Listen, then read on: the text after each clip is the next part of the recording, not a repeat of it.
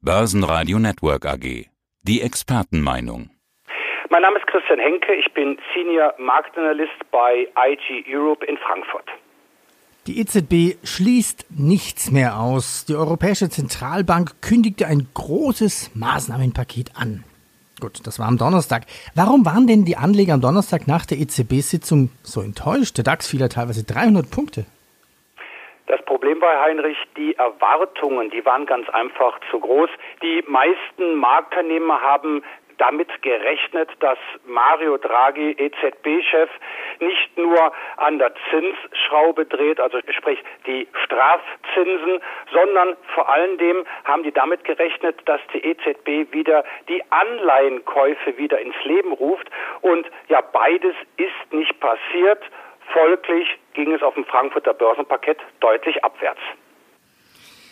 Der DAX stand heute bisher zur Wochenbeginn still.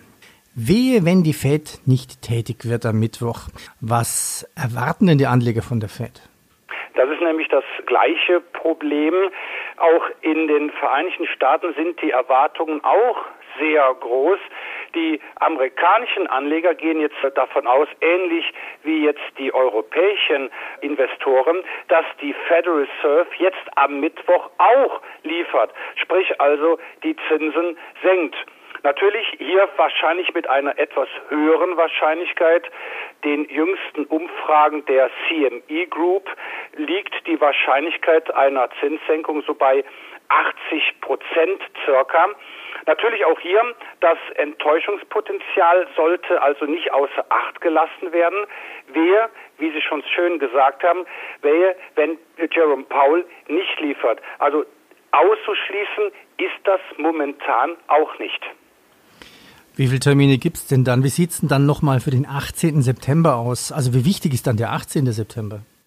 Der September, jetzt nicht nur der 18., ist generell, glaube ich, ein sehr wichtiger Monat, weil auch die Europäische Zentralbank auch im September wieder tagt und ja, vielleicht macht Mario Draghi dann ernst und leitet dann die Maßnahmen dann im September ein.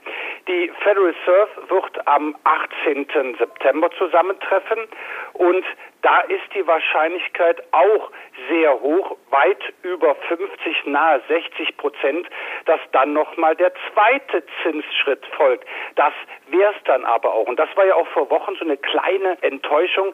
Viele Börsianer hatten mit drei Zinsschritten in diesem Jahr gerechnet. Es werden wohl wahrscheinlich nur zwei und dann auch noch Zinssenkungen, die doch wahrscheinlich ziemlich gering ausfallen. Also momentan gehen die Marktteilnehmer von jeweils 0,25 Prozentpunkten aus. Jetzt kann man sich schon die Frage stellen, warum das Ganze? Ist das wirklich notwendig? Wir haben jetzt viele Gewinnwarnungen bei den Quartalsberichten gehört, bei uns in Deutschland. Daimler, BASF, Continental, viele andere kleine Autozulieferer, also diese Liste ist lang. Das IFO Klima ist jetzt auf ein Sechsjahrestief gefallen, also die Stimmung in den deutschen Chefetagen wird ein bisschen ungemütlicher. Ist das schon ein Vorbote einer Rezession? Das befürchten viele der Handelskonflikt, der jetzt so in den letzten Tagen und letzten Wochen eine untergeordnete Rolle gespielt hat, dieser Zollstreit könnte doch weitaus ernstere Folgen haben. Die Zölle, die ja schon längst in Kraft sind, die könnten in der Tat schon das Weltwirtschaftswachstum bremsen. Wir sehen es hier in Deutschland Einige große DAX-Konzerne haben schon Gewinnwarnungen ausgesprochen, aber auch kleinere mittelständische Unternehmen bekommen schon allmählich diesen Handelskonflikt, diesen großen Handelskonflikt zu spüren. Mit anderen Worten, dieser Streit kommt allmählich peu à peu in der Realwirtschaft an. Wir wissen aus anderen Interviews vom Börsenradio, dass teilweise schon Kurzarbeit seit Mai bei den Autozulieferern gefahren wird oder gefahren werden muss. Jetzt diese Zollstreit USA-China. Aber es kann doch nicht sein, dass, dass unser Börsenglück nur von China abhängt. Wir haben in China immerhin ja ein Wachstum von 6,2 Prozent in diesem zweiten Quartal gesehen. Das ist richtig. 6,2 Prozent, das hört sich für uns sehr viel an, ist für die Chinesen oder für deren Erwartungen aber auch nicht mehr so groß. Das heißt, auch in China wachsen die Bäume auch nicht in den Himmel. Und auch in China kommt natürlich auch der Zollstreit an. Vor allem aber auch bei uns, weil ganz einfach wir sind eine exportorientierte Nation, Europa, speziell Deutschland.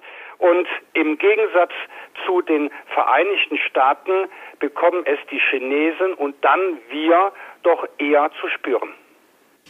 Was halten Sie von der Gefahr, die vom Brexit, Boris, ausgeht? Ja, der Brexit, das hatte ja auch natürlich ja Wochen, Monate lang natürlich das Geschehen natürlich dominiert. Jetzt ist es ein bisschen ruhiger geworden, wobei jetzt natürlich doch Konfrontation herrscht. Das heißt also, die neue Regierung in London, die steuert auf einen harten Brexit zu. Und das ist natürlich eine weitere Gefahrenquelle, die wir natürlich speziell in Europa ausgesetzt sind. Also es mangelt momentan an Problemen nicht. Wir haben den Handelskonflikt, daraus vielleicht eine Abkühlung der Konjunktur, der Wirtschaftsentwicklung, dann auch noch Brexit und vielleicht dann auch noch die Situation im Persischen Golf. Also wie gesagt, an Störfaktoren mangelt es momentan wahrhaftig nicht. Ja, fassen wir zusammen. Ziehen wir ein Fazit an Störfaktoren mangelt es momentan nicht, aber das hat die Börse nicht immer wirklich gestört. Was heißt das jetzt für die europäischen Börsen? Warum geht es beim DAX nicht aufwärts? Was heißt das für die Anleger jetzt in der Sommerflaute? Ja, wir haben eine Sommerflaute. Das ist zu spüren. Das ist auch statistisch betrachtet so. Der Juli ist noch so ein halbwegs guter Monat. Im August und September geht es spürbar abwärts. Das heißt, der Anleger hat jetzt eigentlich jetzt in den Sommermonaten eigentlich kein Handlungsbedarf. Da heißt es doch wahrscheinlich eher Ruhe bewahren, in den Urlaub fahren, Kraft tanken, aber im Sommer Aktien kaufen, das halte ich momentan für nicht unbedingt die beste Alternative speziell hier in Deutschland. Der DAX befindet sich seit Januar 2018 immer noch in einer Korrekturbewegung. Von dem Allzeithoch ist der deutsche Leitindex noch weit entfernt. Interessanter sieht es dagegen auf der anderen Seite des großen Teils aus. Da könnte die Kletterpartie, die Hosse, weiter fortgesetzt werden. In Deutschland, in Europa ist, wie gesagt, Sommer, doch Sommerflaute. Interessant könnte es dann im letzten Quartal, das heißt also ab Oktober bis Ende des Jahres, also bis Ende Dezember werden. Herr Henke, danke für Ihre Einschätzungen von EZB über China, Brexit und eine Analyse des DAXes. Danke Ihnen. Sehr gerne. Börsenradio Network AG. Das Börsenradio für Broker.